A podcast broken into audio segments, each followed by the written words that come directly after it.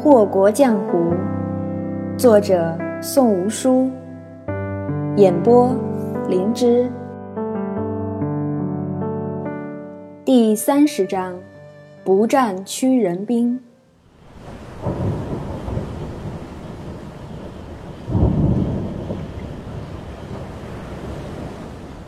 轰隆隆，细雨已下了许久，这是第一声春雷。而窗外的雨势，顷刻间就莫名的大了。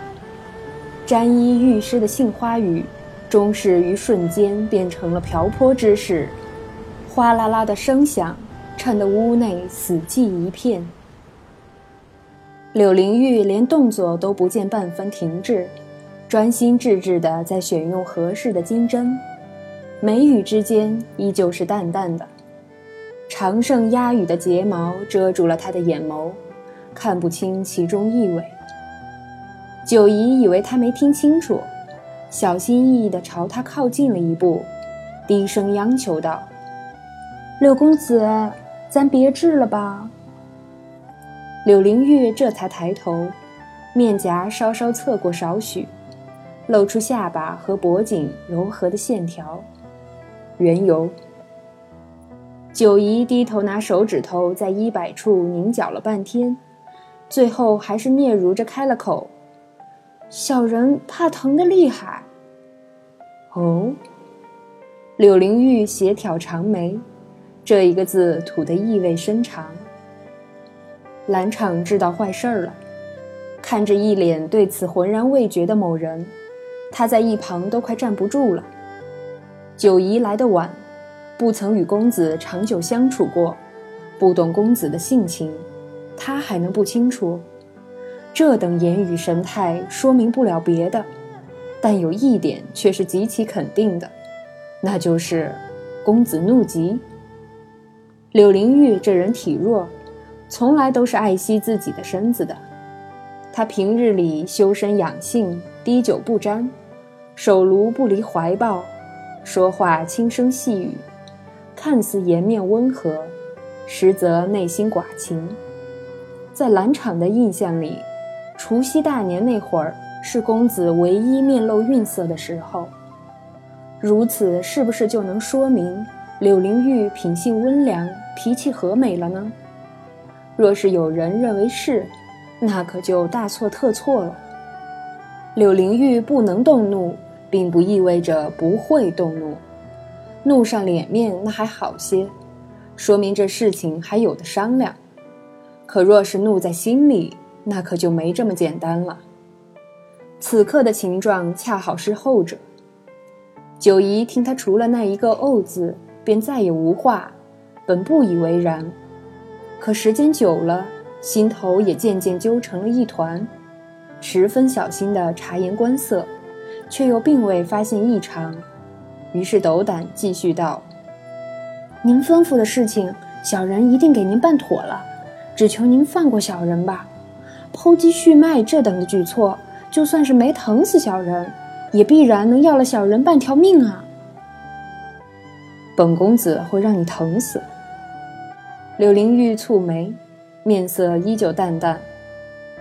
这下九姑娘没词儿了，这话说的，怎么这么别扭啊？你不治，怎么去杀萧玉伦？柳灵玉将那微微侧过来的面庞调正了，一双眼眸直视九姨，眼角淡淡的飞白，好似深了少许。兰场听了他的话，心里咯噔跳了一下，连腿脚都控制不住的后退了一步。九姨被他问得哑口无言，嘴巴张了张，却没有说出话来。你看，你又说不出什么道理来。柳灵玉站起身，低头俯视站着的九姨，十分轻柔地把她按坐下来。说不出道理，就别讨价还价。本公子的耐心也不太好。九姨木头似的僵坐着，柳灵玉俯下身子，在她耳边低声道：“本公子知道你是故意的，不过本公子不欲与你计较。”你可别蹬鼻子上脸玩花样，到时候本公子没耐心了。别说是左臂，你的右臂、两腿、眼睛、鼻子，通通都别想完全。不用回头，九姨也知道他此刻唇角含笑。方才他看着他的时候，眉目含情，特别是那眼角的飞白，因了颜色的加深，越发的给人一种缱绻纠缠、旷世情深的感觉。这样的容色本该叫女子心肝乱颤，红霞上脸，可他只觉得冷，背脊上都冒出了冷汗。兰昶看着自家公子施施然重新坐下。那双素白温柔的手正抚过身前的衣襟，不急不缓，而他这个看着的人却是心如擂鼓，连太阳穴都在突突直跳。本公子给你个机会，你是治还是不治？柳灵玉坐定了，她的手就搭在椅子上，纤长柔美，宛若无骨，而她的语气却是突然冷了。最后那两个字的尾音竟上扬了去，铿锵有力，震慑人心。九姨垂头，也不应声，就那般呆呆地坐着，一动不动。柳灵玉也不催他，手一伸，抄回八宝掐丝手炉，双臂环绕，靠着椅背看他，半眯着眼睛，也是一动不动。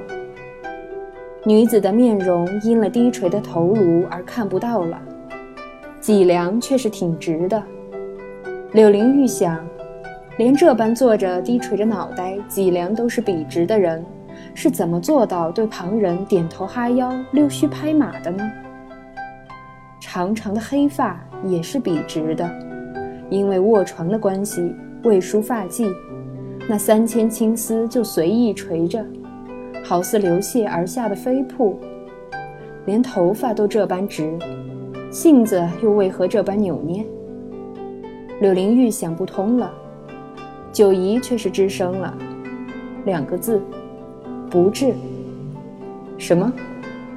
柳灵玉半眯着的眼睛一下子睁开了，里头金光射人。不过九姨依旧垂着头，什么也没看见。不治。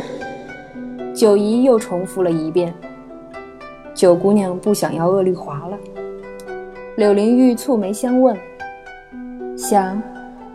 九姨抬头：“想就治。”坐直了身子，柳灵玉双目灼灼锁住九姨。九姨咬了咬下唇，深吸一口气道：“柳公子答应过的，杀了萧公子，这第二笔生意就结束了。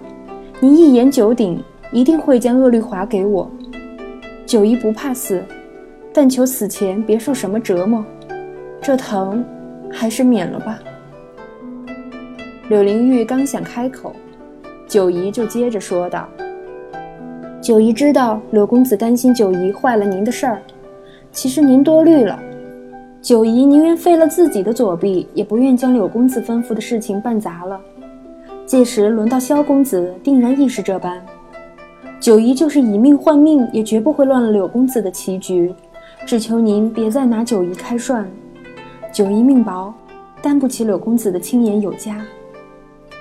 他不是傻子，他就算是看不透柳灵玉心头所想，却也能猜出其中的两三分意思。谁敢买江之鱼、张敏川、秦昭伯的命？就算是有旁人来买。柳公子愿意承下这生意，也不会只是为了那区区几个小钱。可，若是这三人都是柳灵玉的眼中钉，那柳公子的计谋就不简单了。销魂山庄的那位萧公子是什么人？那可是先帝幼子，这些事由可是会扯到宫中去的。若是想要活命，那就趁早抽身。眼下的情状，九姨也看得分明。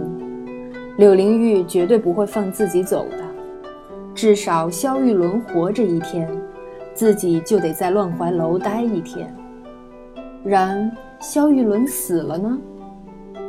九姨的软肋有两个，其一是自己的小命，其二是传家之宝鄂绿华。这两样皆是死死地捏在柳灵玉的手里。她想走，那是不太可能的。只有先了了柳公子的心愿，她才有机会走出这乱怀楼。而这心愿，就是杀掉销魂山庄的妖毒公子。九姨想得极清楚，不治左臂的情况下，他极有可能死在销魂山庄。这样一来，一了百了，省得他再为自己那两根软肋忧心忡忡。可若是他侥幸得以杀死萧玉伦，那事情可就不一样了。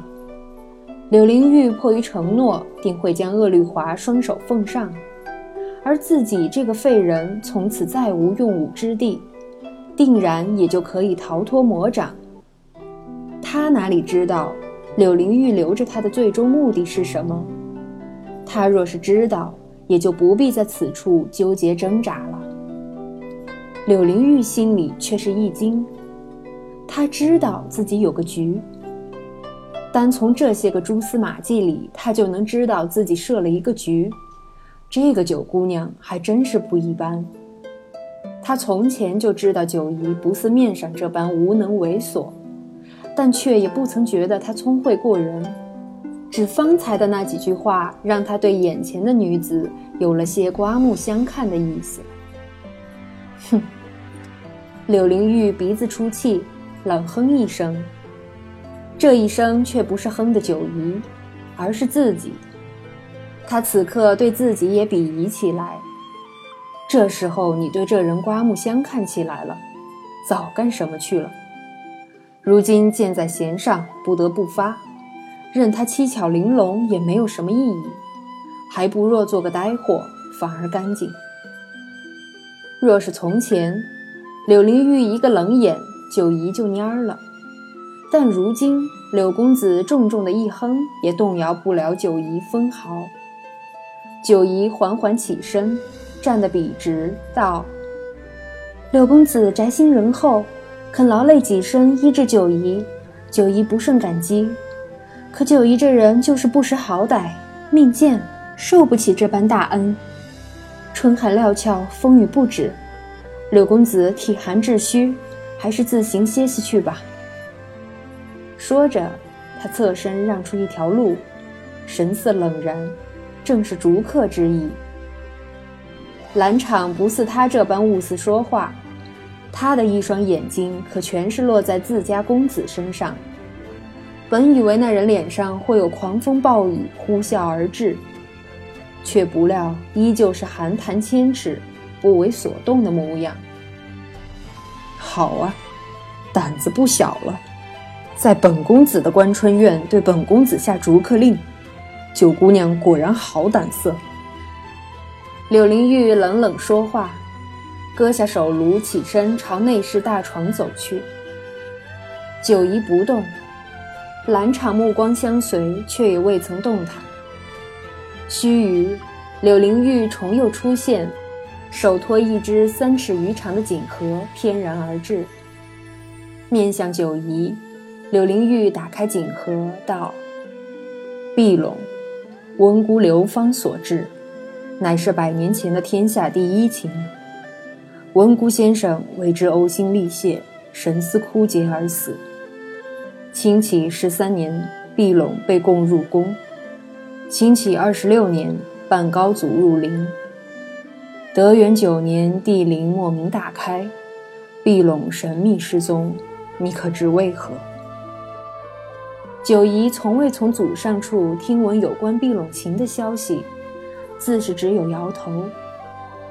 柳灵玉继续道：“时隔百年，有传闻曰，温姑氏胆大包天，为替先祖报仇雪恨，挖掘地灵，并将碧龙私藏入室。只一句，九姨愣在当场。九姑娘以为温姑氏何以一朝族灭？百年前的旧事，何以到十六年前报应忽至？”合上盖子，柳灵玉将锦盒交到九姨手中，道：“本公子今日将你温姑家真正的传家之宝双手奉上，九姑娘自己看看，就知道本公子所言非虚。九姨右手颤抖，将锦盒置于桌上，打开细细端详其中物件，才发现那琴的左上角刻着一方印记，正是“温姑流芳”四字。消失百年的琴横空出世，九姑娘难道就不好奇萧红山庄又是怎么得到碧龙的吗？唇角浅勾，柳灵玉双目含情。嗓音也越发的柔和起来。碧龙琴上暗红加深一点，看去那是一滴泪。本公子如今替九姑娘治伤，为的可不只是一局棋，更是为九姑娘寻一个公道啊！他这话说得冠冕堂皇，隐隐有些笑意。兰场在侧。却只看到九姨眼角残存的一点水光，右手颤抖得愈加厉害。九姨抚上碧龙琴身，修长有力的手指只察觉到梧桐木表面冰凉的温度。他温姑氏并非死于突厥之手，而当年的真相触手可得，只待他一入销魂山庄，一切便可水落石出。面前的一只手渐渐紧握成拳，指节泛白。柳灵玉却觉得那程度还不够，凉凉道：“文姑小姐不治伤没关系，你若是想要前去销魂山庄送死，本公子也不拦你。只文姑一族死的不明不白，不知文姑先生九泉之下安能瞑目？不明不白。”好一个不明不白，一族枉死！他若是不能查清来龙去脉，又怎会有脸面去九泉拜见列祖列宗？呵呵，九姨莫名笑了起来，转过身，她看向柳灵玉，道：“柳公子高才，兵不血刃，莫过如是。只一席话，便可叫人神魂俱死。”这样的本事，当真是不可多得啊！好说好说。柳灵玉弯了弯眉眼，很温柔的笑。男子柔和的脸庞宛如精雕细琢的玉石，白而剔透，温润无瑕。九姨看着这张秀美绝伦的面容，莫名生厌。当真是越美就越毒，半点也不假。柳灵玉却是不管他如何作响的，做了个请的动作，便坐下了。九姨只是遵从，撩起袖子，任人宰割。剖肌续脉，只想着这四个字，便知其中苦痛。不久前还因为疼痛拒绝医治的女子，木然地坐着，任柳灵玉动作。刀口在臂上游走。痛极，只这样的痛也不及得知血海深仇之痛的千万分之一。女子的额上皆是汗水，兰场不停地帮她擦拭，却在锦帕离开时，重又见到一层细细密密的汗珠。柳灵玉目不转睛，全神贯注的姿态，她心无旁焉，却不曾料想，为何？自己会那般执着的要还那人一条手臂。然，九姨在想了，因疼痛而紧闭的双眼睁开一条细缝，那里的一抹怀疑，正是落到了男子柔美的面容上。